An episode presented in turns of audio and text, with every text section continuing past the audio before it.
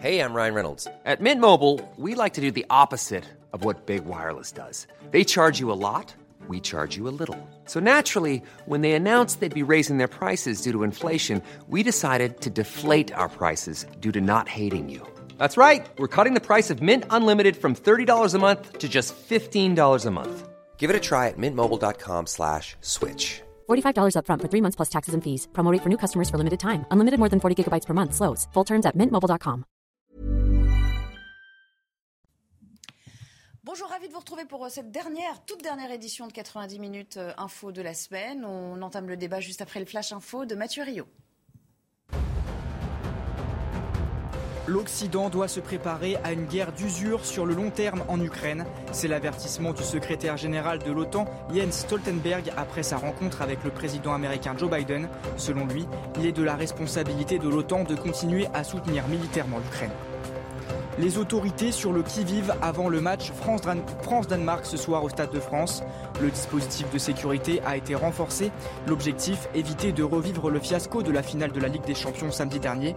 2080 gendarmes et policiers seront mobilisés, dont 656 dédiés à la lutte contre la délinquance. Les chiens seraient aussi efficaces qu'un test PCR pour détecter les cas positifs à la Covid. C'est le résultat d'une étude réalisée par l'APHP et l'École nationale vétérinaire d'Alfort. Le taux de détection par les chiens monte même à 100% pour les sujets asymptomatiques, mais trop peu d'animaux sont entraînés pour constituer une vraie alternative au test. Merci beaucoup Mathieu Rio. On vous retrouve euh, dans un quart d'heure pour un nouveau point sur euh, l'actualité. Pour m'accompagner aujourd'hui euh, tout au long de cette heure et demie, Benjamin Morel, bonjour. Bonjour. Vous êtes maître de conférence en droit public à l'Université Paris 2 Panthéon-Assas. Merci de nous avoir rejoints. Bonjour Eduardo Riancipel. Vous êtes porte-parole de Territoire de Progrès. Merci d'être là également. Et à vos côtés, Jérôme Jiménez, porte-parole Île-de-France, UNSA Police. Merci pour d'avoir répondu à, notre invitation. Et justement, vous allez nous être précieux. On va parler du match d'après c'est ainsi qu'on l'a qualifié, euh, ce euh, France-Danemark qui aura lieu ce soir, toujours au, Stade de France. Euh, la gestion, évidemment, du flux des supporters et des entrées sera scrutée à la loupe. Mais on voit d'ores et déjà que le dispositif de sécurité, a priori, devrait être à peu près équivalent. Regardez le tout en images et avec des données chiffrées. Sandra Chiombo. 77 000 spectateurs sont attendus au Stade de France ce soir pour le match France-Danemark. 2080 policiers et gendarmes sont mobilisés pour cette rencontre, sans risque particulier selon les organisateurs. 656 d'entre eux sont dédiés à la lutte contre la délinquance aux abords du stade. Ce chiffre comprend également 10 à 12 unités de forces mobiles. La Fédération française de football prévoit donc un dispositif classique, six jours après les débordements lors de la finale de la Ligue des Champions. Il n'y a pas de difficulté avec le maintien de l'ordre en France, mais il faut, il faut pour que ce soit efficace, euh, eh bien qu'il soit réalisé dans les règles de l'art, c'est-à-dire par des spécialistes et non pas improvisé comme le fait depuis euh, plusieurs, euh, bah, depuis sa nomination. Monsieur Lallemand a totalement écarté de la scène les services spécialisés comme les compagnies de CRS ou les gendarmes mobiles. Les forces de l'ordre prévoient également une orientation des flux de spectateurs depuis les transports en commun. Enfin, 1270 agents de sûreté sont mobilisés. Un dispositif décidé avant la finale de la Ligue des Champions, précise la FFF. Le périmètre de protection du stade sera mis en place dès 15 heures avec une vérification des billets au niveau des bornes d'accès. Jérôme Jiménez, je vais commencer évidemment euh, avec vous. Euh, on a bien compris qu'il ne fallait pas se rater ce soir. Parce qu'en fait, euh, le monde nous observe hein, d'une certaine manière. En termes d'effectifs, j'aimerais juste votre sentiment sur les effectifs retenus. A priori, on a l'impression que c'est tout à fait normal, que le, dispositif il est adéquat. Ça vous paraît suffisant, un dispositif dit classique après un événement qui, était tout sauf classique la semaine dernière? Vous avez complètement raison. C'est un petit peu le match retour euh, de la sécurité euh, sur le Stade de France. Je crois qu'on va avoir ce soir un dispositif de sécurité ambitieux. Euh, il y a de nouvelles forces qui sont implantées pour rebondir un petit peu sur ce que disait M. Bersani. Ce soir, vous aurez également cinq compagnies républicaines de sécurité, ce qui représente à peu près 400 effectifs qui viendront apporter leur technicité en, termes de maintien de l'ordre, leur technique d'intervention, qui n'était peut-être pas au Stade de France la semaine dernière. Donc vous êtes d'accord, on renforce, ce que ne montre pas forcément le sujet d'ailleurs, on renforce selon vous par rapport à la semaine passée On renforce, on apporte une complémentarité euh, dans la technicité du maintien de l'ordre sur le Stade de France et sur mhm. l'enceinte sportive. Euh, le vrai enjeu au fond, c'est le, le, filtrage et, l'acheminement des, euh, des, supporters. C'est là que ça avait beaucoup pêché quand même la semaine dernière. Exactement, ça je crois qu'il y a il y a des axes forts. Euh, il va y avoir bien sûr faire respecter l'ordre public. Vous l'avez dit dans votre sujet, ça va être aussi des patrouilles dynamiques, euh, pédestres ou autres, sur, euh, pour lutter contre la délinquance. Donc là, ça sera encore le cas. On aura plus de 600 effectifs, BAC, Braves, etc., qui graviteront sur l'esplanade. Nous allons également nous assurer bah, de fluidifier les flux de, spectateurs et d'usagers qui vont venir au stade ce soir, 77 000 personnes. Il y a aussi également une partie que l'on va prendre en conséquence, c'est la sécurisation des transports. Je m'explique, les couloirs, les stations, les gares, tous ces lieux seront réellement euh, sécurisés par les forces de l'ordre ce soir. Oui, c'est surtout en fait euh, l'intervalle entre le périmètre du stade et euh, les transports qui, eux, une fois à l'intérieur, sont sécurisés, qui posaient problème à de nombreux euh, supporters. Vous êtes, vous êtes confiant Il faut avoir confiance, Edouard Dorian-Sipel, sur ce qui va être effectué ce soir? Oui, je fais confiance aux, forces de l'ordre, aux autorités et aux organisateurs pour que les choses se passent bien ce soir, comme d'ailleurs les choses se passent bien la très grande majorité des cas dans tous les événements que la France peut organiser, sportifs, culturelle, musicale. Euh, la France est un grand pays d'organisation d'événements. Euh, bien entendu, c'est malheureux ce qui s'est passé euh, lors de cette finale de la Ligue des Champions. Moi-même, je la regardais avec mon fils et je ne comprenais pas au mm. départ pourquoi il y avait le retard. Mais je veux quand même dire quelque chose qui est peu dit. Il faut d'abord tirer toutes les leçons de ce qui s'est passé identifier tous les dysfonctionnements, les défaillances, les erreurs. C'est ce qui est en train de se faire. C'est ce qui est en train de se faire. Et je suis heureux que les choses se fassent dans un, maintenant dans un débat plus apaisé. On a déjà eu le, désordre avec le début du match. C'est pas la peine d'avoir maintenant le désordre dans le débat. Ah là, vous parlez de réaction de l'opposition. oui, à ceux qui veulent en tirer un profit démagogique de manière cynique, sans apporter aucune solution. Quand on a les responsabilités d'État, quand on a le sens de l'État, il faut regarder les choses avec lucidité et tirer les leçons. Je veux rappeler que, d'une part, il n'y a pas eu de, c'est vrai, et c'est heureux, il n'y a pas eu de drame, il n'y a pas eu de, blessés graves. Et ça, c'est quand même à, souligner. Il faut souligner que c'était un événement qui a tiré une centaine de milliers de personnes. C'est gigantesque, c'est énorme. Et, dans ces conditions, le match a malgré tout pu avoir lieu avec à peine 30 minutes C'était un petit peu le discours d'Olivia Grégoire. Euh, euh, on est d'accord, on ne se réjouit pas euh, évidemment qu'il y ait des morts. Hein. Oui, d'accord, mais maintenant il faut regarder avec réalisme ce, qui s'est passé. Je suis d'accord, mais est-ce que euh, vous, vous trouvez, faites partie de ceux qui pensent que quand même, quand même que l'image de la France est un peu écornée par ce qui s'est passé la semaine passée Et est-ce que vous avez eu honte, comme le sondage qu'on a mené auprès de beaucoup de Français 65% d'entre eux disent on s'est senti honteux euh, après, euh, après ce, ce fiasco et après l'image que ça a montré de nous, quoi. Oh, je vais vous dire sincèrement, je ne suis pas aussi excessif. Ça me rend un peu malheureux que les choses se soient passées comme ça. Le football est une grande fête. Il y a des supporters de Liverpool qui en plus ont perdu la finale et qui n'ont pas pu assister au match. Il y a euh, euh, euh, bon, mais je crois que dans l'ensemble, il faut tirer les leçons de ce qui s'est passé. Nous avons évité toute forme de drame et je pense aussi qu'il faut, d'une certaine manière, il y a eu des défaillances un petit peu quand même dans certaines euh, euh, actions euh, des forces de l'ordre, des actions disproportionnées qui ont été reconnues par le ministre, mais il faut tirer les leçons de ça. Mais en même temps, il y avait des effets de, d'émeute possibles, il y avait une possibilité d'écrasement contre les grilles. Je pense qu'il faut comprendre aussi les forces de l'ordre qui étaient dans une situation très très difficile. Maintenant, la France est un grand pays organisateur de matchs de football, c'est tous les week-ends hein, dans notre pays. Hein. D'accord, donc il faut C'est quelque chose de régulier. Maintenant vont venir les festivals. Je dis ça parce que vous aviez tout à fait raison. On a la technicité, on a la capacité d'organiser les événements. Donc regardons ce qui s'est passé et, et, soyons quand même confiants parce que la France a les moyens quand même d'organiser tout ça. Benjamin Morel, certains disent ce ne sera pas quand même le même enjeu parce que ce ne sont pas les mêmes supporters. Et de fait, il y aura beaucoup moins de Danois qu'il n'y avait de Britanniques ou euh, de Madrilènes ou supporters, euh, disons, espagnols euh, la semaine passée. Donc de toute façon, ça risque aussi de moins attiser les convoitises. Hein. Oui, c'est clairement pas le même match. Et comme c'est pas le même match, on peut s'attendre à ce que ça se passe beaucoup mieux pour les raisons que vous avez données. Déjà, il y a moins de supporters, c'est pas tout à fait la même configuration. Et je parle sous votre contrôle. Il y a plusieurs facteurs également qui jouent. Alors, à la fois, on a tenu, deuxième facteur, on a tenu les leçons de, euh, ce qui s'est passé il y a quelques jours. Et donc, on peut penser que pour le coup, on soit en capacité de maîtriser ce qui s'est mal passé la dernière fois. La grève du RERB apparaît assez mal suivie. Et donc, il y aura probablement des RERB. Or, le fait qu'il n'y ait qu'un RER posait problème la dernière fois. Et dernier élément, l'enjeu de la billetterie n'est pas un enjeu cette fois-ci. Donc pour toutes ces raisons-là, on peut penser que euh, la situation est bien meilleure pour ce match. Alors, regardez euh, ce reportage, on l'a tourné aux abords du Stade de France avec des euh, riverains. Est-ce qu'ils craignent de nouveaux actes de violence pour cette soirée? Jean-Laurent Constantinet avec Adrien Spiteri. Ces actes de violence devant le Stade de France sont encore dans toutes les têtes. À quelques heures du match France-Danemark, ce père de famille a décidé de vendre son billet. Il craint des débordements. J'avais prévu d'aller voir le match avec mon fils. Je ne vais pas vous mentir, euh, les places, on va les revendre. Quoi, parce que par rapport à ce qui peut se passer autour du stade, vu ce qu'on a vu ce qui s'est passé la semaine dernière, on n'est pas vraiment serein. Quoi. À proximité du stade, les commerçants appréhendent cette soirée qu'ils espèrent plus apaisée que samedi.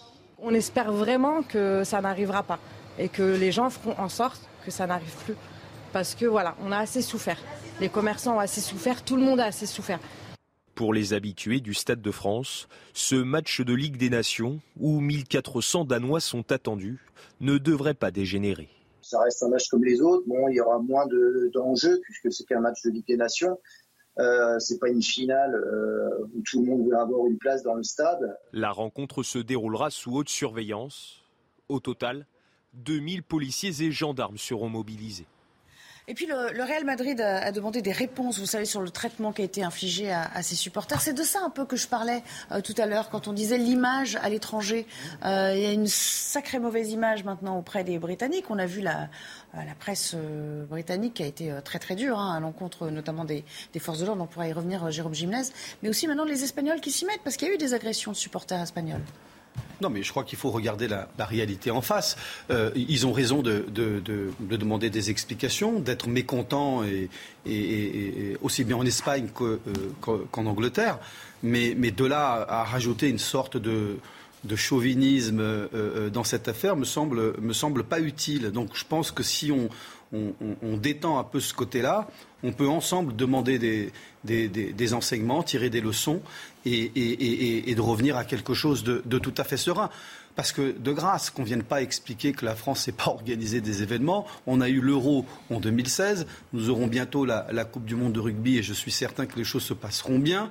Nous avons organisé une Coupe du Monde il y a bien longtemps maintenant, ici même, dans ce beau stade de France. Et une France, euh, la belle équipe de France avait gagné. Je pense qu'il faut arrêter de, faire de ce cas une espèce, euh, comme si c'était un universel. Ça s'est mal passé. C'est très clair. Ça ne doit plus se reproduire. Il faut donc comprendre ce qui s'est passé et tirer les leçons pour adapter euh, le dispositif d'organisation et, et, de maintien de l'ordre, mais qu'on ne vienne pas essayer de donner des leçons inutiles à la France Jérôme, sur ce plan-là. Jérôme Gimnez, euh, est-ce que vous trouvez que les, Britanniques ont été euh, un peu euh, injuste à l'égard de, la police française Parce que vraiment, alors pour le coup, vous, vous avez eu mauvaise presse. Dans ils sont sévères, mais après, euh, ça peut s'entendre parce que ne, serait-ce que par exemple l'utilisation des gaz lacrymogènes, c'est quelque chose qu'ils ne connaissent pas ou qu'ils ne suivent pas. Mais par contre, il faut aussi rester très prudent. Je vais juste illustrer très rapidement. Si on n'utilise pas, je ne parle pas des quelques faits isolés qui ont été dénoncés où les enquêtes sont en cours. Je vous parle de moments où on va utiliser des gaz lacrymogènes quand vous avez des individus qui montent sur ces fameuses grilles, ces images fortes Comment voulez-vous intervenir, mis à part utiliser un gaz lacrymogène Ils sont quand même passés. Hein, oui, mais si, si on a 3-4 personnes qui grimpent, effet de mimétisme, si on en a 50 et que les grilles tombent, c'est pas la même chose. D'accord. Benjamin, vous oui, non, il y a alors il y a à la fois les, évidemment les problèmes de maintien de l'ordre hein, qui sont liés plus à une doctrine qu'aux policiers pris individuellement évidemment, et de l'autre côté vous avez toutes les agressions commises par un certain nombre euh, d'individus sur des supporters lors de cet événement. On peut comprendre cette euh, mauvaise humeur des Anglais et des Espagnols. Il ne faut pas oublier que depuis quelques années, on voit sur les chaînes de télé américaines et britanniques des cartes de Paris avec des euh, zones où il ne faut pas aller parce que trop de délinquance, etc. Notre pays aujourd'hui a mauvaise réputation, mais demeure malgré tout la première destination touristique du monde. Si jamais on veut que ça continue, et je rappelle que derrière le tourisme, ce n'est pas simplement des euh, gens qui viennent au mois d'août à Paris ou euh, sur la côte d'Azur et qui font des embouteillages. Les touristes, c'est également une source économique et une source de rayonnement pour le pays. Si on veut continuer à demeurer la première euh, destination touristique du monde, si on veut continuer à organiser des événements où les, les, populations étrangères ou les touristes étrangers viennent, il faut garder notre réputation. Et pour garder cette réputation, il y a deux conditions. Première condition, montrer et essayer de faire la lumière sur ce qui n'a pas, sur ce qui n'a pas été pour pouvoir le régler la prochaine fois. Et deuxième condition, ne pas être dans le déni, parce que la position de Gérald Darmanin, qui était une position de déni, a été reprise à l'étranger et accroît cette mauvaise réputation. D'accord, mais sauf que là, euh, il s'agit plus seulement de réputation à l'étranger, parce qu'il y a beaucoup de Français, et c'est ça le problème en fait, de Français qui vont s'auto-censurer ou s'empêcher d'aller au stade. Vous avez peut-être pris connaissance de ce sondage euh, RTL qui montre quand même, enfin moi je trouvais ça assez... Euh, concernant pour la suite, quoi. Hein. Euh, ça, on n'a pas envie euh, de se priver de, mmh. ce qu'on aime en tant que, loisir. Regardez, après ces incidents, 71% des amateurs de foot, parce que 43% euh, des Français qui se disent intéressés par le football, ce sont eux qui ont été sondés. 71% bah, d'entre eux disent, ben, peut-être qu'on n'ira plus au stade, en fait. Et quand il s'agit des femmes, ça va même encore plus loin. 77% disent, non, non, maintenant, on n'ira plus au stade y compris euh, en famille. Non, mais d'accord, mais ça montre à quel point un événement comme ça, visuellement aussi marquant et aussi désastreux, eh bien, euh, peut euh, créer une sorte de trauma collectif quand même, Edouard doré Sipel. Oui, il, y a des images qui sont choquantes, mais en même temps, je crois qu'il ne faut jamais surréagir avec nos émotions. la France, les trois quarts, mais si je prends, non mais oui, mais que chacun, chacun fait ce qu'il veut. Euh, je peux le comprendre. non, mais je pense. Ah, un peu de raison, s'il vous plaît. D'une part, bah, je, si vous me permettez euh, de vous montrer quelque chose un petit peu sur la durée. Le monde du football et les rencontres de football, elles se sont largement améliorées depuis une vingtaine d'années. Il y a beaucoup moins de violence. On a réussi à maîtriser ça, y compris dans euh, des équipes où il y avait des difficultés. Je pense à mon propre club, le Paris Saint-Germain, où il y avait des difficultés dans les tribunes de tous ordres. Et tout ça a été maîtrisé, dépassé. Aujourd'hui, vous voyez dans le public des stades des femmes, des enfants. Au Stade de France, vous avez même une partie du stade qui est consacrée notamment pour les enfants, même au Parc des Princes, si vous voulez venir avec vos enfants. Donc je veux dire, on a énormément amélioré. C'est vrai que ça, ça ne va pas aider. Ça ne va pas aider. Que ça passera, mais euh, c'est au, football et au monde sportif et, aux autorités de démontrer le contraire. Mais moi, je fais confiance et je crois que les Français sont lucides. Il ne faut pas se laisser, encore une fois, entraîner par une surréaction de nos émotions, même si les images sont évidemment euh, choquantes pour certaines d'entre elles. 15h45, on s'interrompt, euh, parce que c'est l'heure du flash, et je reviens vers vous, Jérôme Gimnez. Un accident de train mortel en Allemagne, dans les Alpes bavaroises, au sud du pays. Au moins trois personnes sont mortes et plusieurs autres ont été blessées. Des wagons de ce train régional ont déraillé selon la police locale. Des opérations de sauvetage et d'évacuation sont toujours en cours. Des secours ont aussi été envoyés de l'Autriche voisine le président du Sénégal et de l'Union africaine Macky Sall en déplacement à Sochi pour rencontrer Vladimir Poutine. Il a demandé au président russe de prendre conscience que les pays africains sont des victimes du conflit en Ukraine sur le plan alimentaire et économique. Selon lui, les sanctions occidentales ont aussi aggravé la situation pour avoir accès aux céréales et aux engrais venant de Russie. Y aura-t-il assez de carburant sur la route des vacances? L'Agence internationale de l'énergie agite le risque de pénurie en Europe, mais les professionnels français et le gouvernement se montrent rassurants sur l'approvisionnement cet été. Selon le président d'énergie et mobilité, nous ne prévoyons pas de pénurie en France, ni en pétrole brut, ni en gazole.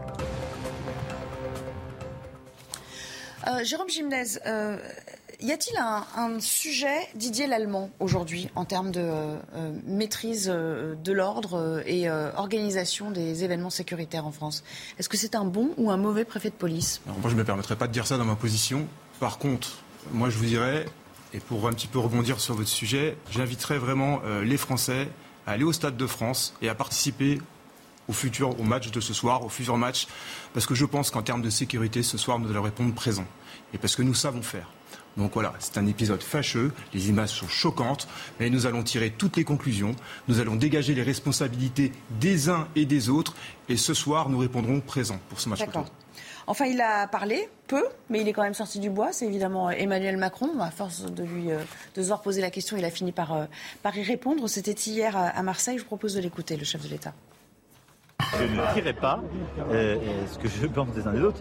Les ministres, je les nomme, j'ai confiance en eux. C'est le cas aussi du ministre de l'Intérieur. Et le préfet allemand qui, Et c'est le cas aussi euh, du préfet euh, qui représente la République et l'ordre public et qui a été confronté justement à un afflux massif. Et donc, je veux que le gouvernement puisse faire son travail, que en toute transparence, on puisse tirer tous les enseignements. Je vais ici redire la confiance dans les intéressés. je pense qu'on peut, et on peut, on peut s'en féliciter, et je pense qu'on continuera. Et la France a toujours montré qu'elle savait attirer des grandes compétitions. On l'a montré encore avec l'Euro.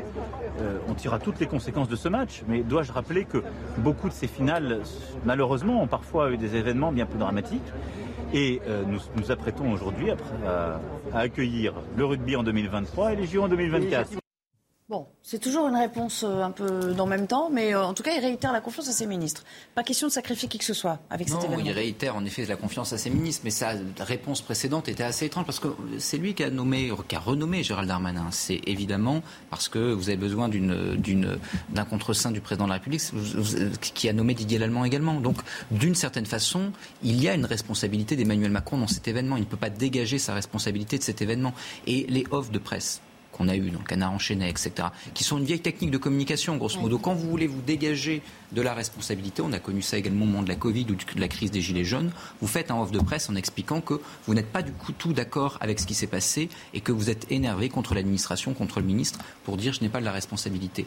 Dès le moment où vous avez un président de la République qui est élu en son nom, dès le moment où les législatives sont une confirmation des présidentielles par un jeu de participation différentielle commun et que grosso modo le président tient l'ensemble des pouvoirs dans ce pays, il est également responsable de ce qui se passe et donc il doit répondre et il doit en effet tirer les conclusions que un il y a un problème avec cet événement, que deux, les conclusions doivent être tirées et les politiques doivent être modifiées et éventuellement voir au regard de sa responsabilité, qu'est-ce qu'il peut faire pour changer les choses.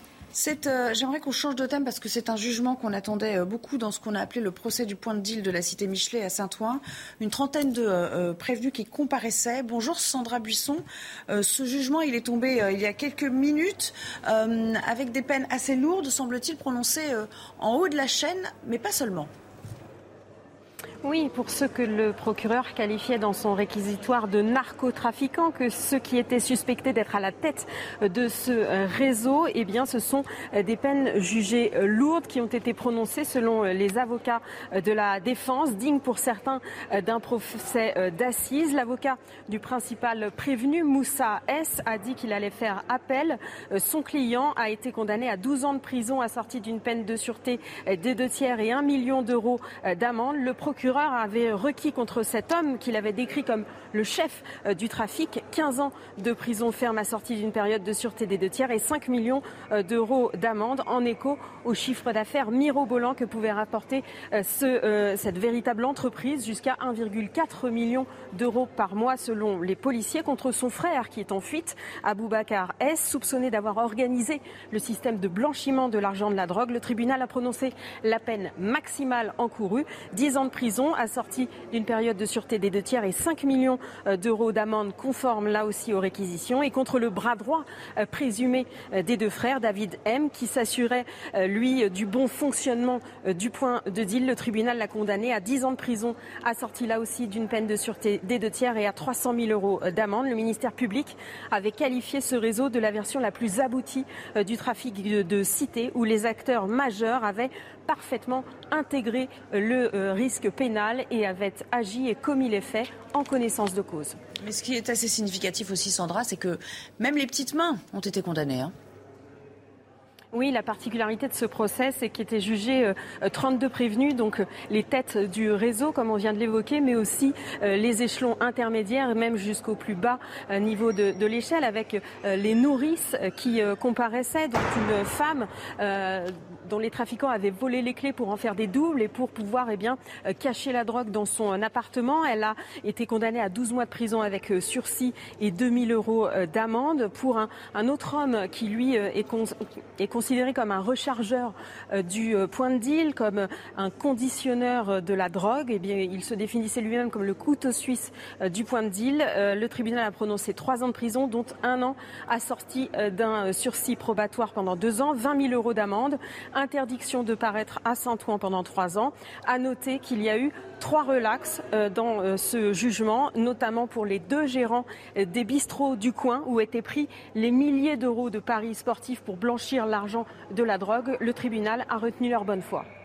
Merci beaucoup Sandra Buisson et bien sûr on vous retrouvera tout au long de, l'après-midi. On va marquer une courte pause et puis on reviendra à ce jugement. Je vous demanderai d'ailleurs euh, ce que vous en pensez. Puis on parlera aussi du trafic euh, de drogue et euh, du démantèlement hein, de ces points de deal. Ça fait partie de ce qu'on appelle un peu la doctrine d'Armanin. On verra si c'est efficace un peu partout en France. tout à l'heure. Retour avec vous pour la deuxième partie de l'émission. Dans un instant, reprise du débat et on parlera bien sûr de ces euh, sanctions euh, prononcées euh, dans ce qu'on a appelé le procès de, la cité Michelet et ces trafiquants de drogue qui ont écopé d'assez lourdes peines. Mais avant cela, le rappel des principaux titres, a commencé par cette sécurité qui est en train de se mettre en place aux abords du Stade de France pour cette affiche France-Danemark. évidemment, l'objectif, c'est de ne pas reproduire les mêmes erreurs que la semaine passée. Bonjour Valérie Labonne. À quoi va-t-il ressembler ce dispositif tout à l'heure? C'est à peu près le même que celui euh, de la semaine dernière, c'est-à-dire qu'il y a à peu près 2000 euh, policiers qui ont été dépêchés sur le site euh, du Stade de France pour assurer la sécurité des supporters. Alors, ce que l'on sait, c'est que la dangerosité de la rencontre de ce soir est bien moindre que celle de la semaine dernière lors de la finale de la Ligue des Champions. On attend d'ailleurs entre 1600 et 1800 supporters danois qui ont la réputation d'être plutôt calmes. Ce n'est pas beaucoup par rapport aux 77 000 spectateurs que, peuvent, que peut accueillir le euh, Stade de France. Et ici, les riverains du stade euh, sont plutôt euh, rassurés. C'est ce qu'ils nous ont dit un petit peu plus tôt quand nous les avons rencontrés. Je vous propose de les écouter. On sent vraiment la différence. On n'avait pas l'habitude à ce niveau-là d'avoir les, cordons de sécurité. Donc on sent qu'aujourd'hui, il y a eu un, renforcement un peu plus important que d'habitude. J'ai pas peur que ça commence. Je suppose que les Danois sont plus sages que les Anglais. C'est pas la même ambiance. Ah, vous savez, les relégats, ils sont comment aussi Ils sont pas faciles aussi. Hein C'est pour ça. Même la dernière fois, il y avait un grand débordement. Uh, je pense que ça va être calme ce soir. Donc je ne suis pas inquiet. Je pense que tout ira bien.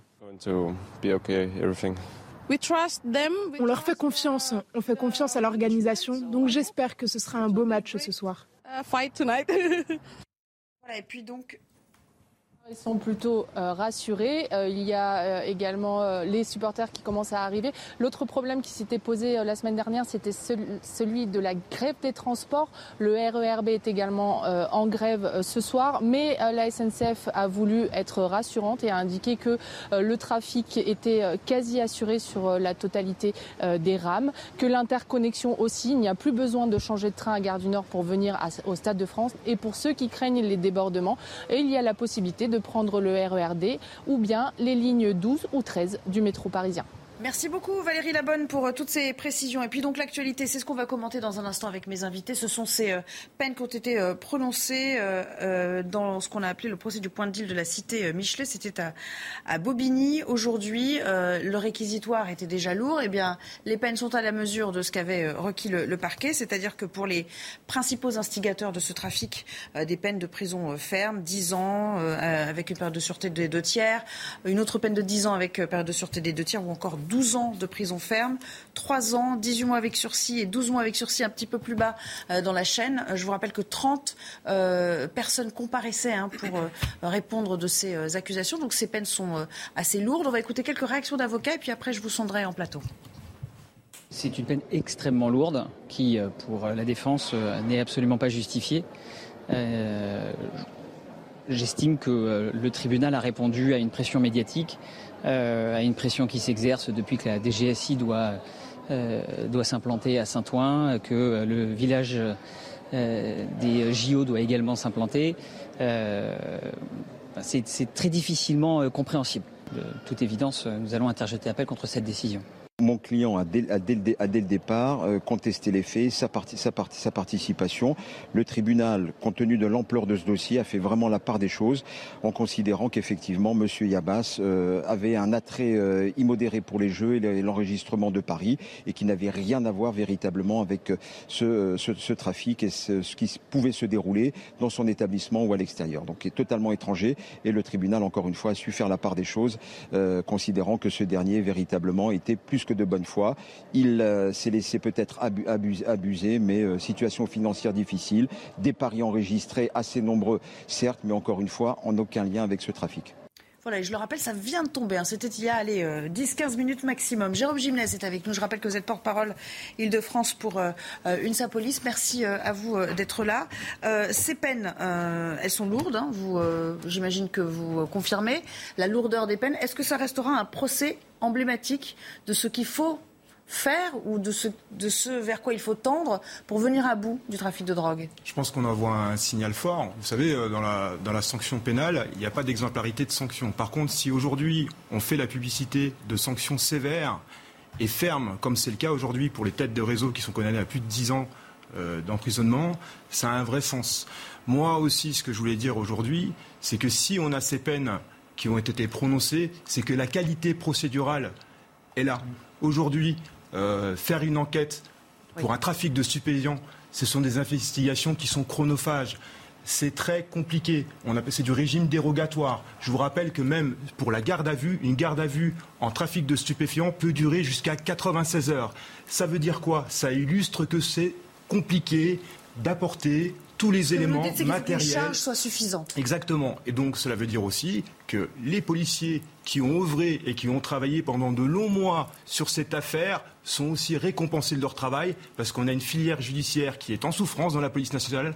Plus personne ne veut le faire car la réponse pénale n'est pas souvent à la hauteur du travail que cela représente. il n'y a pas de justice efficace sans enquête, sans enquête euh, menée euh, euh, efficacement aussi.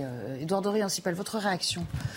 Je trouve intéressant qu'on regarde aujourd'hui ces images et, de ce travail qui est aujourd'hui en train d'accomplir la justice, parce qu'on entend souvent une justice laxiste, on pense qu'on est impuissant face au crime, à la délinquance, et en particulier face au trafic de drogue, qui est la principale mm, mm, cause de déstabilisation, je crois, de beaucoup d'endroits en France, et de voir aujourd'hui non seulement que la justice est au travail, que les peines sont prononcé. Et en effet, si la justice peut aujourd'hui faire son travail avec en effet ces peines lourdes, 10, 12 ans de prison, euh, pour du trafic de drogue, avec toute une chaîne euh, euh, qui a été interpellée et condamnée, c'est parce qu'il y a eu l'enquête. Et, et, ça, je dois donc saluer le travail des enquêteurs. Et je pense que c'est la solution. Ça suppose beaucoup de moyens. Moyens notamment de renseignement, aussi bien techniques humain, moyen d'enquête, moyen ensuite d'interpellation de, euh, mm. et autres. Donc c'est un travail minutieux euh, euh, d'enquêteur. extrêmement difficile et qui prend du temps. Mais je crois que c'est important que les Français voient parce qu'on voit beaucoup trop d'images de délinquance, de ceci, de cela, y compris en matière de lutte contre le trafic de drogue. Je pense qu'il y a un climat comme ça dans le pays où on peut sentir souvent qu'il y a un sentiment d'impuissance. Et en réalité, il y a une justice qui travaille, une justice qui travaille au quotidien. Il n'y a pas que des euh, petits mineurs qui sortent du commissariat parce qu'ils avaient trois sachets de je ne sais trop quoi et qu'il n'y a pas de peine derrière. Non, là, et je crois que c'est un modèle parce que c'est un, vrai sujet de long terme. Et donc il faut continuer sur cette voie et assurer les moyens pour qu'il y ait de l'enquête et qu'il y ait des résultats en matière de lutte contre le trafic de drogue. On espère que ça aura valeur d'exemple. On le rappelle, hein, Benjamin Morel, euh, ce qui compte en fait, c'est que soit la prison ferme, parfois ça ne veut rien dire si on ne précise pas quelle est la période de sûreté derrière La période de sûreté, si on ne dit pas également que les peines inférieures à un an ne se font pas, etc. Donc il y a quand même euh, deux, trois objets qui en effet sont intéressants dans euh, ces euh, condamnations. Après, je suis plus Cassandre que ce qui a été dit, pour trois raisons. La première raison, c'est qu'en effet, on va avoir beaucoup d'appels. Or, on a l'habitude de voir les condamnations allégées en appel. Donc attendons de voir ce qu'il en sera dans quelques mois de ce procès. Le deuxième élément, c'est que, vous l'avez rappelé, le travail probatoire a été bien fait. Il a été possible cette fois-ci. C'est pas toujours possible. Et donc dire que du coup cette technique de démantèlement va pouvoir s'appliquer, va pouvoir permettre de démanteler les réseaux, il y a encore loin de la coupe aux lèvres. Le troisième élément, c'est que démanteler un, un, point de deal, c'est bien, mais qu'en réalité, les éléments structuraux qui font aujourd'hui le trafic de drogue, cet afflux d'argent avec des pays émetteurs de drogue avec lesquels on n'ose pas rentrer en bras de fer. Hein notamment le Maroc, et de l'autre côté une consommation massive qui fait que eh bien, vous avez de l'argent, et si vous avez de l'argent, vous avez du trafic, vous pouvez démanteler des points de deal, mais fondamentalement, c'est pas ça qui va interrompre aujourd'hui le trafic de drogue. Néanmoins, c'est un problème de long terme. Ça, vraiment, il faut l'avoir en tête. C'est un problème structurel de nos sociétés modernes. Mais néanmoins, euh, Cité Michelet, donc démantelé en 2020-2021, Jérôme Gimnès, c'est quand même l'exemple de ceux qui marchent, c'est-à-dire euh, ce que j'ai appelé tout à l'heure, peut-être un peu à l'emporte-pièce, la doctrine d'Armanin, enfin cette focalisation sur euh, les points de deal, frapper dur, euh, frapper fort euh, et rapidement. Ça, c'est vraiment presque un cas d'école pour vous? Oui, non, C'est complètement cohérent. Hein, ça fait partie, euh, voilà, vous l'avez, vous l'avez bien souligné. Hein, le trafic de drogue, la violence faite aux femmes, c'est une priorité gouvernementale. On ne s'en cache pas tout le monde, euh, c'est pareil, on récolte aussi peut-être aujourd'hui les fruits. Euh, c'est tout ça, c'est long. Donc il faut aussi, euh, il faut mettre sur le terrain et dans les bureaux pour le judiciaire des policiers aguerris, expérimentés. On est spécialisé. C'est une matière spécifique. Il faut vraiment l'entendre. Le, le stupéfiant est une matière spécifique. Les violences faites aux femmes est une matière spécifique. Ce n'est pas un policier lambda qui sort d'école, qui a lui une formation généraliste qui pourra œuvrer et avoir des résultats qu'on a aujourd'hui. Bien sûr. Bon. Et d'ailleurs, il faut saluer le travail de l'OFAST, qui est quand même l'Office français de lutte contre euh, les trafics de stupéfiants, dont je pense euh, leur travail à, cette occasion a été euh, exemplaire. Et c'est vrai qu'il faut aller, euh, faut aller vers ça. On n'a pas fini d'en parler de, toute façon euh, euh, de ce trafic et aussi de cette condamnation. On va y revenir, de ces condamnations, on va y revenir tout au long de l'après-midi. J'aimerais qu'on passe à un autre thème dans l'actualité. Selon l'opinion, vous avez peut-être lu cet article assez concernant dans l'opinion, l'éducation nationale qui ferait face à un tout nouveau phénomène qui met évidemment à mal la laïcité au sein de nos euh, établissements. Euh, d'après ce quotidien, de plus en plus de jeunes viennent maintenant au lycée dans ce qu'on appelle les tenues islamiques. Euh, une professeure a même décidé, accepté de témoigner à, visage couvert pour confirmer cette situation croissante. Regardez ce reportage de Thomas Chama. Des abayas et des camis sans nombre devant les grilles des lycées. Ces derniers mois, de plus en plus d'élèves revendiquent le port de ces tenues longues islamiques. De quoi compliquer la tâche des professeurs chargés de faire respecter la loi sur l'interdiction des signes religieux à l'école. Une situation qui va bien au-delà d'une simple considération vestimentaire, selon le témoignage à visage caché de cette professeure, qui constate elle aussi des dérives dès le plus jeune âge. En parallèle de euh, ces signes vestimentaires de plus en plus visibles, on constate chez les élèves euh, des, comportements que l'on ne voyait pas auparavant, par exemple des enfants qui se bouchent les oreilles lorsque on met de la musique. Des attitudes très peu condamnées par sa hiérarchie à l'éducation nationale, aux grandes dames de l'enseignante. Mon sentiment, il est que nous sommes face à euh, quelque chose d'extrêmement euh, inquiétant, extrêmement menaçant, et que nous sommes livrés à nous-mêmes. Voilà, entre le ne rien faire et faire un peu euh, improviser, etc. Le dossier devrait être soumis dans les prochains jours au ministre de l'Éducation nationale, Papendiaï. Benjamin Morel, bon, il y a un truc simple, ça s'appelle juste la loi en fait. Ben oui, mais la loi, elle interdit les signes religieux ostentatoires à l'école. Et donc le voile est un signe religieux ostentatoire qu'est-ce qu'une tenue? Une tenue, est-ce qu'elle est traditionnelle? Est-ce qu'elle est religieuse? C'est libre d'interprétation. On est dans un flou juridique là-dessus, parce qu'en effet, les tenues que vous avez montrées, je, alors je ne suis pas spécialiste du Coran, mais je n'y vois aucune référence a priori. Donc comment est-ce qu'on les qualifie religieusement? C'est compliqué, si vous voulez. Euh, à moins de rétablir l'uniforme à l'école, ce qui pour moi n'est pas une mauvaise idée, euh, vous pouvez difficilement introduire ce type euh, d'interdiction. Donc là, on est face à une situation qui, en effet, est une situation de test. C'est un peu. faudrait encore légiférer sur cette question. Bah oui, mais légiférer comment C'est-à-dire que vous allez dire, vous, allez faire une liste des, vêtements autorisés, le t-shirt, la veste, etc. Donc au bout d'un moment, on a beaucoup parlé pour le burkini. C'est ça exactement. C'est-à-dire qu'on est face à une stratégie idéologique de certains groupes islamistes qui, et qui, tentent de tester nos résistances. et pour tester nos résistances, eh bien, ils tentent de passer justement par les interstices de la loi. Là, on est face à ça. Donc, à moins de rétablir l'uniforme, je ne vois pas de solution structurelle. C'est pas mal comme expression. Après, je vais vous faire écouter quand même ce que Emmanuel Macron a dit euh, là-dessus euh, hier. C'est bien pas mal cette expression interstice de la loi. Vous êtes d'accord avec lui? Bah oui, ça s'appelle la vie. Ça s'appelle dans, les vides juridiques d'une certaine manière? Bah, c'est toujours le cas parce que euh, il a pas, c'est la vie. Il y a des règles de droit, mais il y a toujours une graduation des situations, et c'est là où justement ce sont euh, c'est l'intelligence euh, des hommes, des hommes et des femmes en l'occurrence, euh, de pouvoir faire la part des choses. Là, je, suis d'accord avec ce que vient de dire Benjamin Morel, c'est tout à fait logique. C'est compliqué parce qu'on est dans le vêtement, on n'est pas dans le voile qui est clairement un, signe ostentatoire qui, a une signification. Là, on peut être demain, si je viens avec une toge romaine, enfin bon, on va dire que je suis un païen, non. bon, donc, ou, alors demain, toutes les filles qui mettront des jupes longues, on va dire non, vous cachez vos jambes, donc c'est un acte religieux. Il faut rester calme. Euh, euh, euh, il faut faire confiance à l'intelligence de tous, ne pas céder aux provocations et aussi avoir des règles quand même suffisamment claires pour que tous les chefs d'établissement sachent gérer les situations. Mais Qu'il y ait des provocations, qu'il y ait des tests, qu'il y ait tout ça, oui. Mais moi, je fais confiance en la laïcité et elle est un objet politique de concorde, hmm. pas de fracturation de la société. Jérôme Gymnase, bon, ça sort un peu de votre périmètre habituel, mais l'uniforme, c'est quelque chose que vous connaissez bien dans votre quotidien. Ça peut être une solution pour couper court à tout, finalement? Moi, je trouve ça assez intéressant. Moi, je suis, assez favorable, ne serait-ce que pour aussi euh, mettre euh, tout le monde à, égalité euh, en termes de couche sociale, je trouve que c'est quelque chose d'assez bien. On a de plus en plus de problèmes, surtout avec les réseaux sociaux, les jeunes, etc., qui ont tendance à faire la publicité de leurs vêtements, de leur, de, leur les marques. Exactement. Je pense qu'aujourd'hui, ça serait assez, intéressant. D'accord. Ah bah, je continue Dans des pays aussi liberticides que la Grande-Bretagne, c'est obligatoire. Bah, vous, je sais ce que j'ai connu l'école avec un uniforme au Brésil. je, Alors je suis né au Brésil et j'y ai grandi jusqu'à l'âge de 10 ans. Et je dois dire que quand je suis arrivé en France, l'idée d'aller à l'école sans uniforme me rendait très heureux.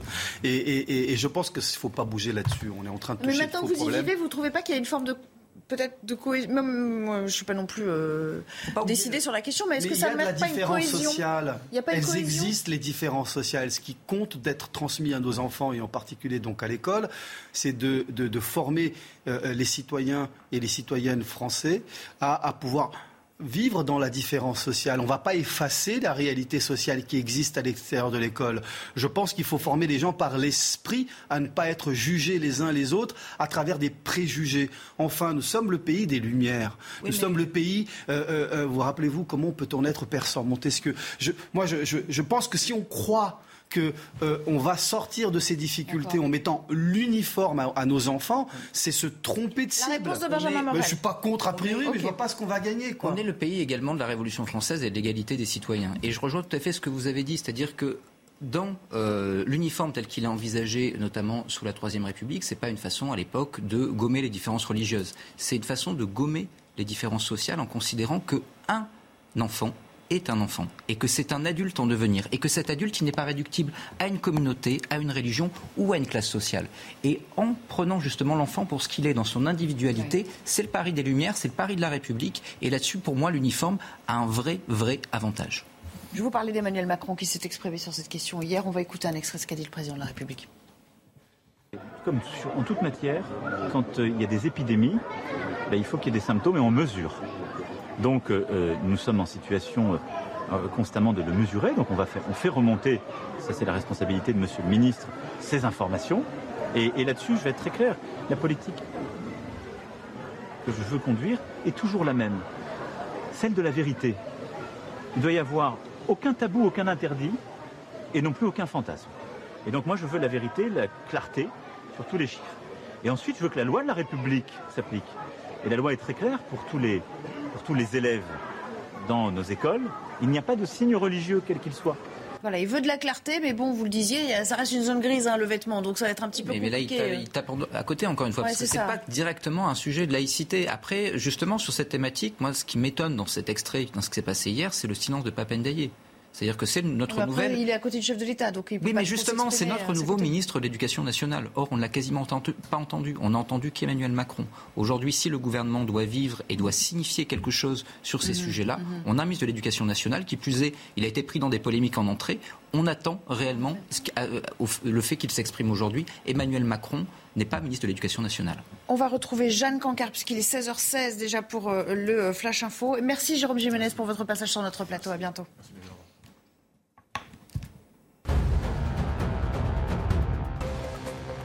Célébration des 70 ans de règne de la reine Elisabeth II se poursuivent, mais sans elle, absente aujourd'hui pour cause de fatigue.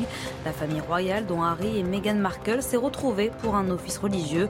Deux ans après leur départ en Californie, le duc et la duchesse de Success ont fait leur retour en public pour l'occasion. Faut-il dévoiler la nationalité des personnes interpellées après les incidents autour du Stade de France de samedi dernier? Interrogé sur cette question hier au Sénat, Gérald Darmanin a répondu non, mais selon 61% des Français interrogés dans un sondage CSA pour CNews, ces nationalités devraient être données.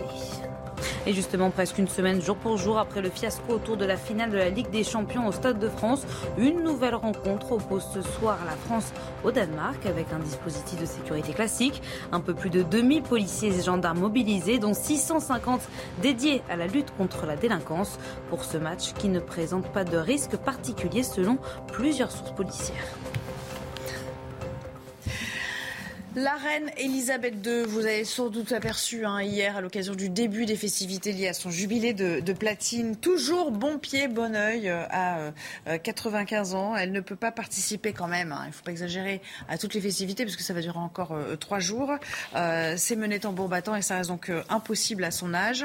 Et puis cette messe, cette messe au cours de laquelle on a vu le retour de Harry et Meghan. Vous savez qu'ils avaient été un peu mis au, banc de la famille royale. Eh bien, ils ont fait leur ont signé leur grand retour tout à l'heure. Euh, elle s'est maintenant achevée. Cette messe, il y aura un banquet. Je crois qu'ils ne sont pas conviés au banquet euh, parce qu'évidemment, ils ont perdu, ils ont été déchus de leurs euh, titres royaux. Mais on va s'intéresser à l'ambiance, l'ambiance qui règne à Londres. Toujours avec vous, Régine Delfour. Bonjour. Vous êtes rendu dans ce qu'on appelle un, magasin de goodies. Ça se trouve sur Oxford Street.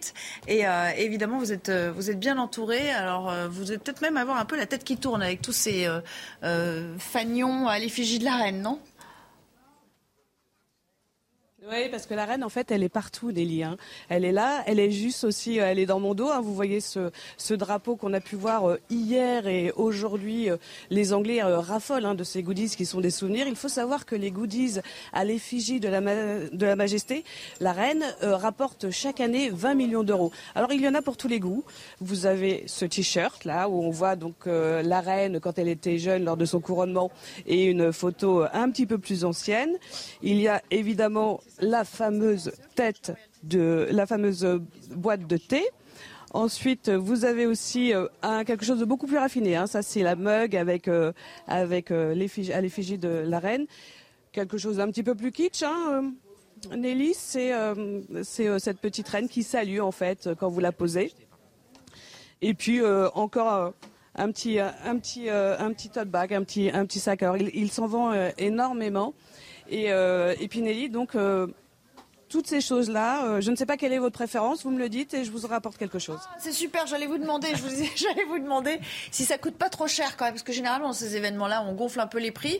Euh, moi, j'aime bien la mug, la mug avec la, reine, avec euh, le petit thé, thé au lait, ça passe toujours bien. Mais vraiment, vous encombrez pas trop pour les bagages.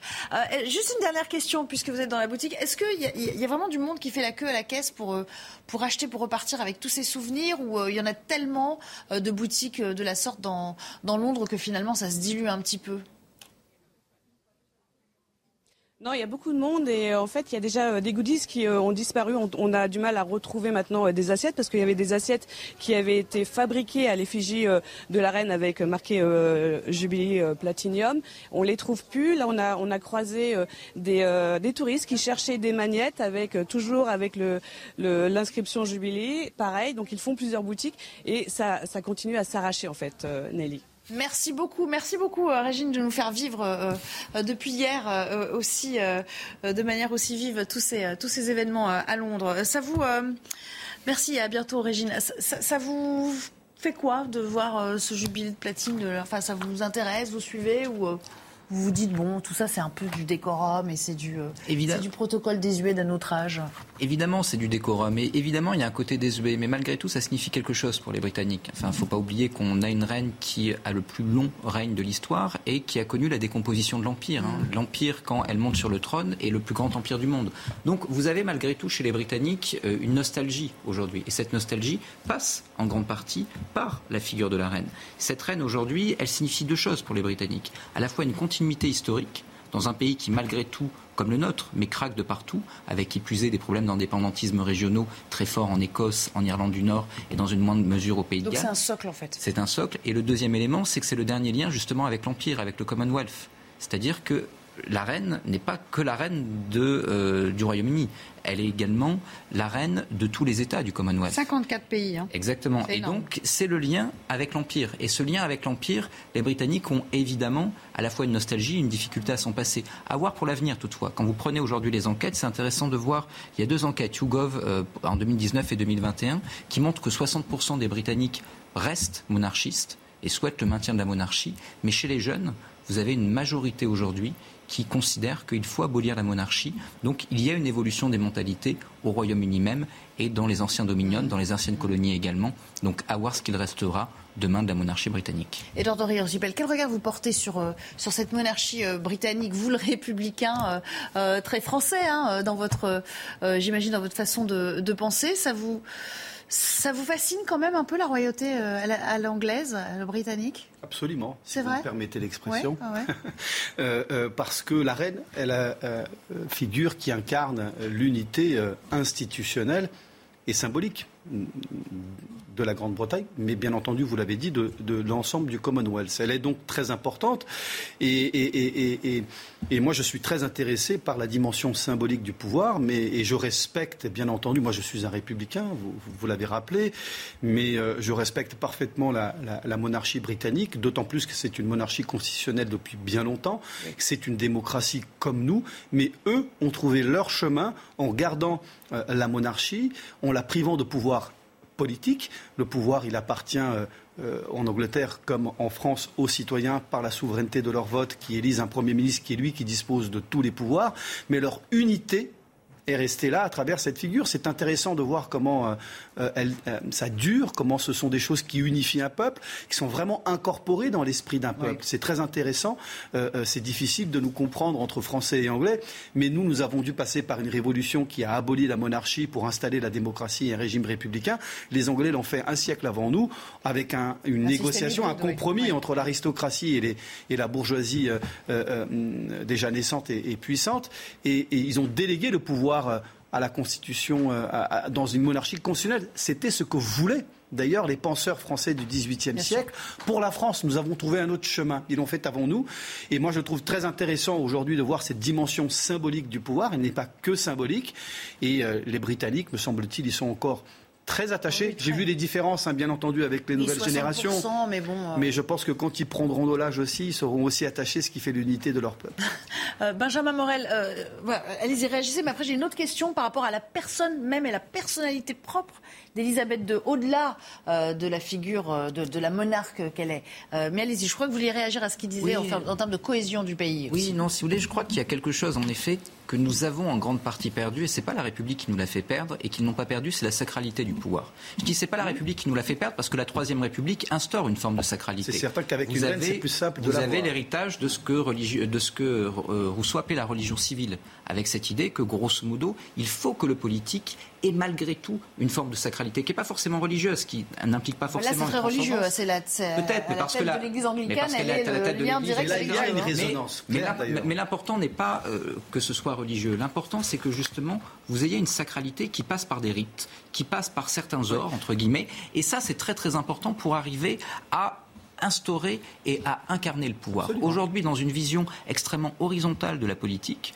où grosso modo chaque politique doit être à portée de baffe et doit se comporter comme le français lambda, eh bien vous avez cette désacralisation de la politique. Vous pas si bien dire, là vous parlez mais, mais je ne crois pas complètement oui, à mais, ça. Mais, mais, mais, ça pour le coup aujourd'hui devient relativement délétère, c'est-à-dire que vous avez besoin d'une différence entre les représentants et les représentés, ce qui ne signifie pas qu'il ne peut pas y avoir d'inter... de, de, oui, mais on, en revient à l'autorité et à tout ce que ça Exactement. Et pour le coup, la sacralité de la monarchie britannique permet de maintenir ça là où dans beaucoup de pays occidentaux, c'est par terre.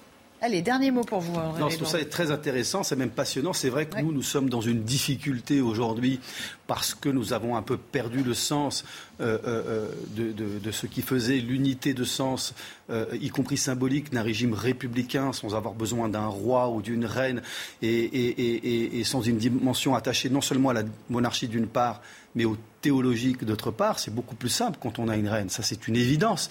Mais je crois que nous devons aller vers ça en France, vers une capacité de faire de notre démocratie sans transcendance, si vous me permettez, de l'avoir vraiment dans nos institutions républicaines, d'avoir moins de rapports de société de consommation politique. Et je crois que c'est cet esprit public cet esprit républicain, cet esprit démocratique qui doit être vraiment une vitalité, comme les Grecs pouvaient le sentir euh, dans la euh, au 5e siècle avant Jésus-Christ.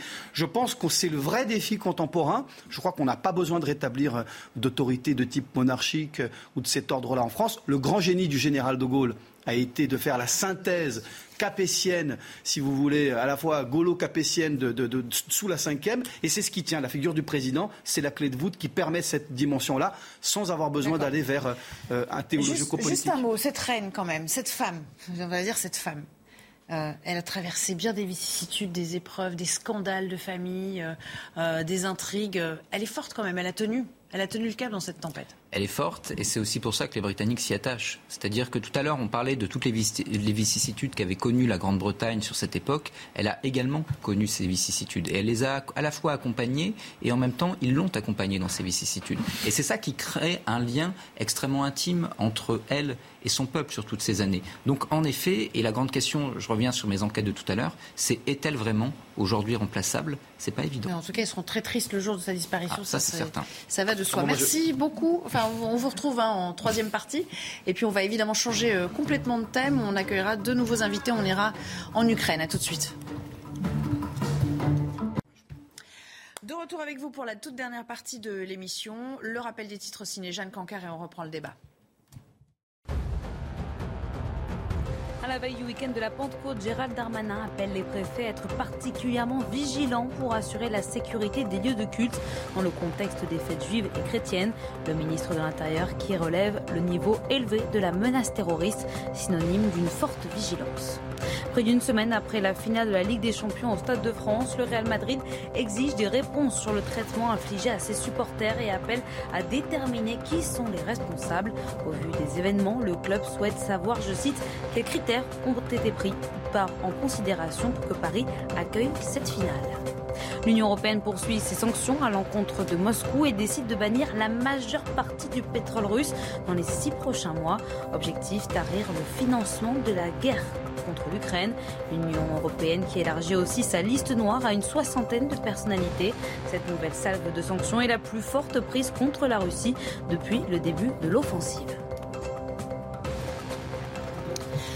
Voilà, de retour pour la dernière partie de l'émission. On va évidemment euh, parler euh, de euh, l'Ukraine et de l'invasion russe qui en est à son centième jour désormais. Même si Volodymyr Zelensky l'affirme, la victoire sera nôtre. Et on accueille pour en parler aujourd'hui Christian Maigrelis. Bonjour. Merci d'être à nos côtés. Vous êtes chef d'entreprise, vous êtes un ancien conseiller de Mikhail Gorbatchev, l'ancien président de l'Union soviétique. Et vous avez d'ailleurs publié ce livre qui s'intitule Le naufrage de l'Union soviétique, chose vue. Euh, c'est paru à Transcontinental Édition. Merci euh, d'être là. Merci également à Harold Iman qui va nous accompagner pour euh, cette dernière partie pour aborder tout cela. J'aimerais qu'on écoute justement Volodymyr Zelensky parler de cette victoire, certes, qu'il envisage, en tout cas de son point de vue, mais aussi, il le concède, de cette avancée territoriale opérée par les Russes, puisque euh, de son propre aveu, les Russes auraient euh, désormais acquis 20% du territoire ukrainien. Écoutez. À ce jour, environ 20% de notre territoire est sous le contrôle des occupants. Près de 125 000 km. C'est beaucoup plus que le territoire de tous les pays du Benelux. Près de 300 000 km sont pollués de mines, d'obus, qui n'ont pas explosé. Près de 12 millions d'Ukrainiens sont devenus des déplacés internes. Plus de 5 millions, pour la plupart des femmes et des enfants, sont partis à l'étranger. Christian Megrelis, qui, dit vrai dans cette histoire et quel est le, vrai rapport de force militaire sur le terrain en termes de progression? Est-ce que les Russes sont en train petit à petit d'asseoir vraiment leur pouvoir sur ces territoires qu'ils avaient l'intention de conquérir et où ils vont s'installer durablement Est-ce qu'ils iront encore plus loin ou est-ce que vraiment l'Ukraine est en capacité de, faire reculer l'ennemi aujourd'hui? Écoutez, je ne pense pas que l'Ukraine soit capable de faire reculer les Russes aujourd'hui. Je pense que l'Ukraine est capable de freiner l'avancée des Russes et que ça n'ira guère plus loin. D'accord.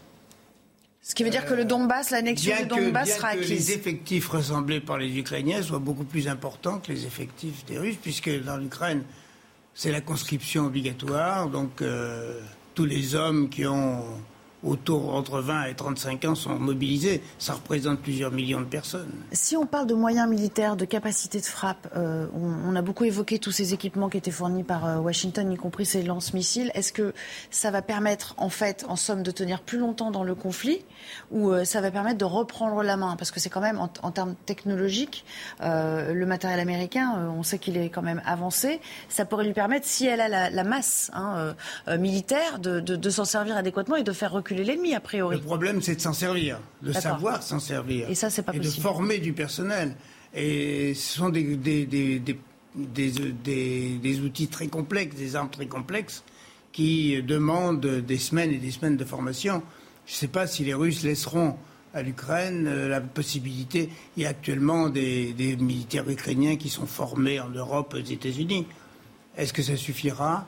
Le matériel lui-même est plus perfectionné que le matériel russe, ça c'est sûr. Euh, ils en fournissent beaucoup. Euh, le tout, c'est de s'en servir. D'accord. Et puis, il y a aussi euh, l'aspect euh, euh, diplomatique et même l'aspect, comment dire, le danger hein, diplomatique qui nous guette. Washington, en livrant ses armes à Kiev, a bien pris soin de dire attention, ces lance-missiles, on vous les livre, à condition de ne pas les utiliser sur le sol russe, parce que là, ça déclencherait évidemment des hostilités tout autres. Il y a un risque, il y a toujours un risque que ça dérape et qui est le missile de trop qui nous fasse basculer dans toute autre chose, selon vous? Oui, tout à fait. Ah oui, ça c'est tous les jours. Et là, les Russes seront intraitables sur la question? Oui. Il y a eu quelques, quelques, quelques frappes à l'intérieur du territoire russe, mais enfin vraiment en limite. Et les Russes ont réagi de façon très très forte. Mhm. Et les, les, Occidentaux ont demandé aux Ukrainiens d'arrêter immédiatement. Harold Iman, euh, là, pour l'instant, euh, les combats se concentrent quand même dans le Donbass, hein, on l'a bien compris. Euh, il y a cette ville de Severodonetsk qui est un petit peu le, point focal de, tous ces, combats. Elle est en passe de tomber, de toute façon, aux mains des Russes? Il y a encore une résistance. et là, j'appelle la carte sur le Donbass, on va voir de près. Il y a encore une résistance ukrainienne à l'intérieur. Bon, là, vous voyez la carte de 20 mars, l'apogée, le pic d'avancée russe un peu partout. Hein. Et maintenant, on regarde ce que c'est aujourd'hui sur tout le territoire. Ah oui, d'accord, oui, ils ont reculé un peu. Et tout, a été décalé vers l'est. Donc, euh, Severodonetsk, Kramatorsk est en vue. Severodonetsk, ça dépend sur quelle carte vous regardez. L'armée française estime que c'est perdu. Euh, L'Institut pour l'étude de la guerre estime qu'on se bat encore. Euh, je pense qu'on s'y bat encore, mais que ce n'est pas vraiment euh, réversible. D'accord. Édouard euh, Sipel, euh, sur ce conflit que vous suivez, j'imagine, comme nous tous, tous les jours, c'est toujours, on est toujours un peu sur une ligne de crête. C'est ça le problème avec la Russie, c'est que on a toujours la sensation qu'elle va s'appuyer aussi sur les déclarations des Occidentaux pour éventuellement lancer une nouvelle forme d'hostilité derrière. C'est difficile de faire, des commentaires au quotidien sur ce que peuvent dire les uns ou les autres. Euh, ce que je peux dire d'abord de manière très simple, c'est que nous soutenons l'Ukraine et nous allons continuer de la soutenir. Euh, la France, l'Europe euh, et, l'ensemble de l'OTAN. Il faut continuer à fournir des armes.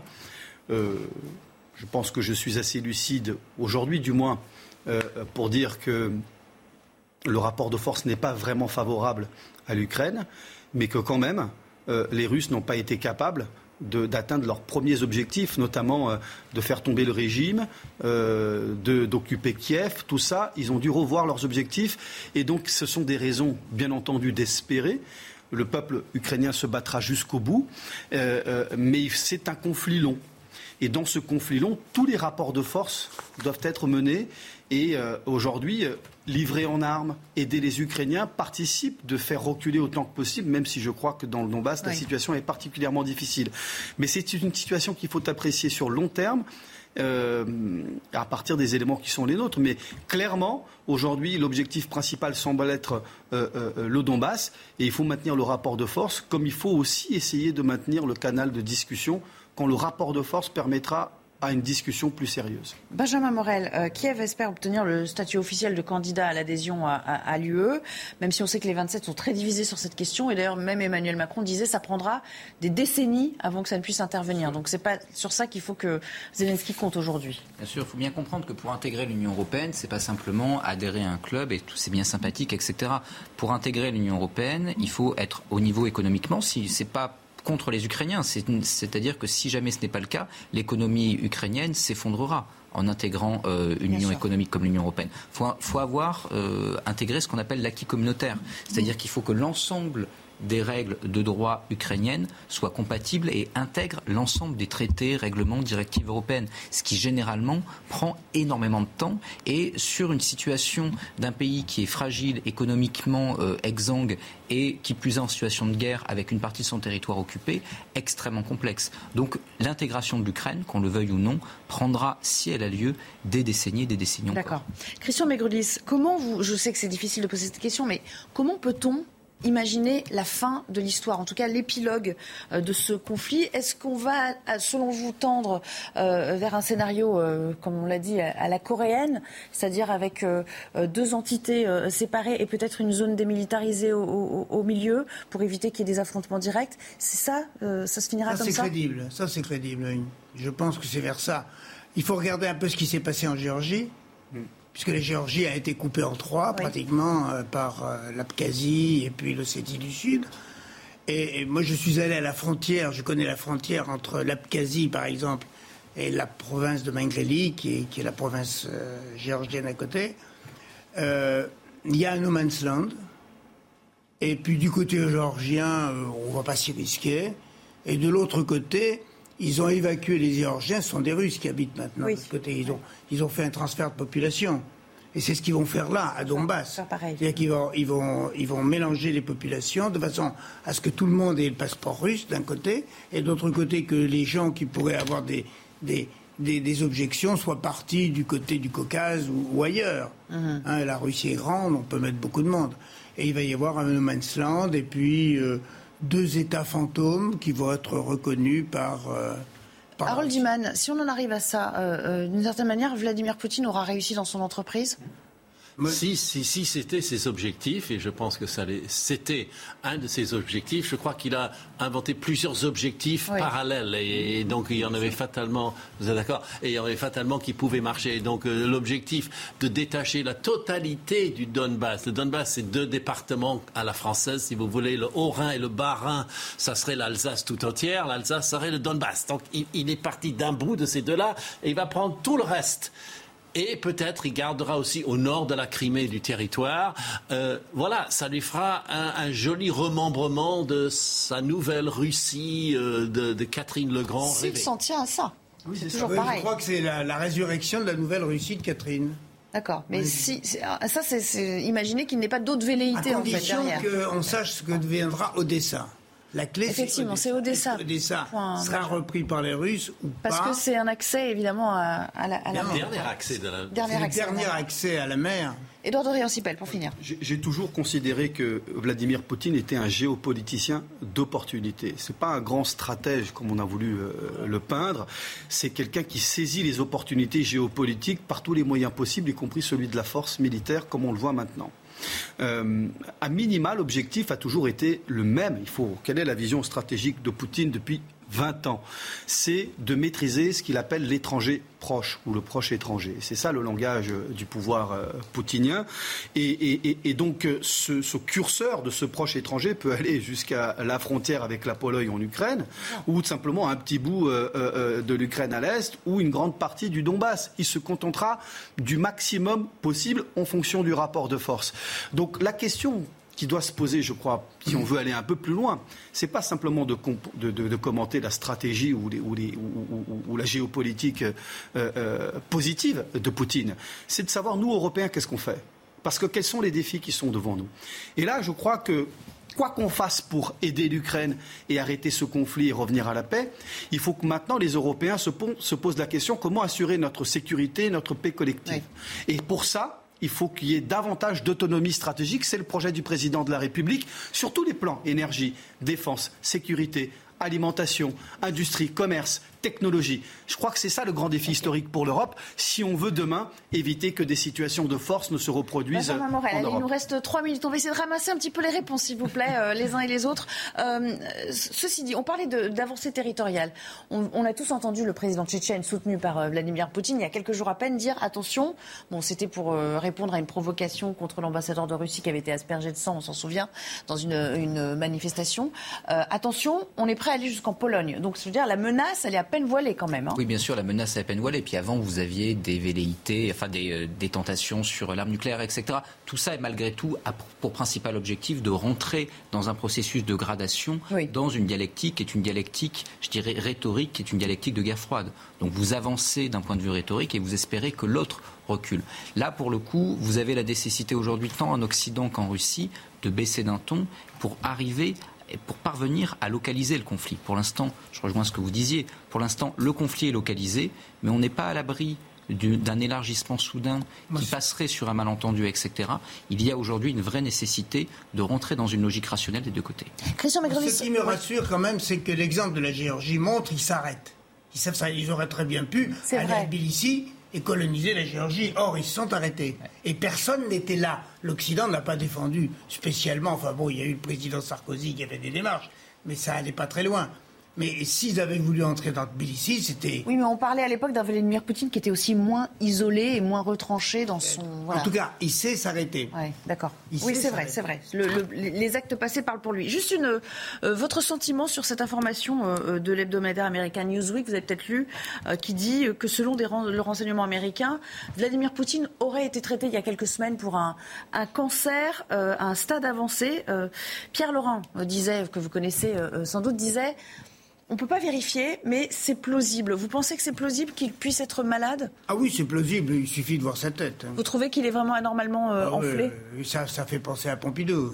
Ah oui, carrément. Quand il connu euh, l'époque Pompidou, je peux vous dire que ça fait penser à ça. Mais évidemment, comme toujours, il y a une omerta totale qui règne autour de, la santé du. Voilà. Mais c'est un grand mystère, comme, comme autour de la santé de, du président Mitterrand et du président Pompidou en France. En, tout cas, quelle que soit la véracité de, ce renseignement, je pense que les effets de ce renseignement feront tous leurs effets, y compris de renseignement pour installer. On est, c'est très intéressant de regarder ça. On est dans la les stratégies les plus classiques euh, euh, pour installer le doute. Euh, et, je crois, je crois que je ne suis pas certain que tous les segments du Kremlin suivent Vladimir Poutine. Je pense qu'il a perdu de toute façon sur le fond et sur le long terme. Et, je pense qu'il faut penser aussi à cette suite de long Merci. terme. Merci à tous les quatre d'avoir répondu à, notre invitation. Merci Christian Mégolis de nous avoir euh, éclairé de lanternes. Je rappelle votre ouvrage naufrage de l'Union soviétique, chose vue. Voilà, c'est dit. Euh, tout de suite, on retrouve euh, Jeanne Cancard pour le Flash et je vous souhaite un excellent week-end à tous. À très bientôt Merci. sur notre antenne. Quasi une semaine jour pour jour après le fiasco autour de la finale de la Ligue des Champions au Stade de France, une nouvelle rencontre oppose ce soir la France au Danemark avec un dispositif de sécurité important. Un peu plus de 2000 policiers et gendarmes mobilisés, dont 650 dédiés à la lutte contre la délinquance pour ce match qui ne présente pas de risque particulier selon plusieurs sources policières. Dix départements du sud-ouest en alerte vigilance orange pour risque d'orage. Météo France alerte d'un fort risque de chute de grêle et de rafales de vent. Parmi les départements concernés, les Landes, le Lot-et-Garonne ou encore le Tarn, des rafales de vent soufflant jusqu'à 120 ACAST powers the world's best podcasts. Here's a show that we recommend. Hi, I'm Jesse Cruikshank. Jesse Cruikshank. I host the number one comedy podcast called Phone a Friend. Girl, let's phone a friend. Not only do I break down the biggest stories in pop culture with guests like Dan Levy and members of InSync, I do it with my own personal boy band singing jingles throughout because it's my show. It's your show, girl. New episodes of Phone a Friend. Yeah. Drop Thursdays wherever you get your podcasts. So work it, girl. Yeah, work it. Okay, that's enough. ACAST helps creators launch, grow, and monetize their podcasts everywhere. ACAST.com.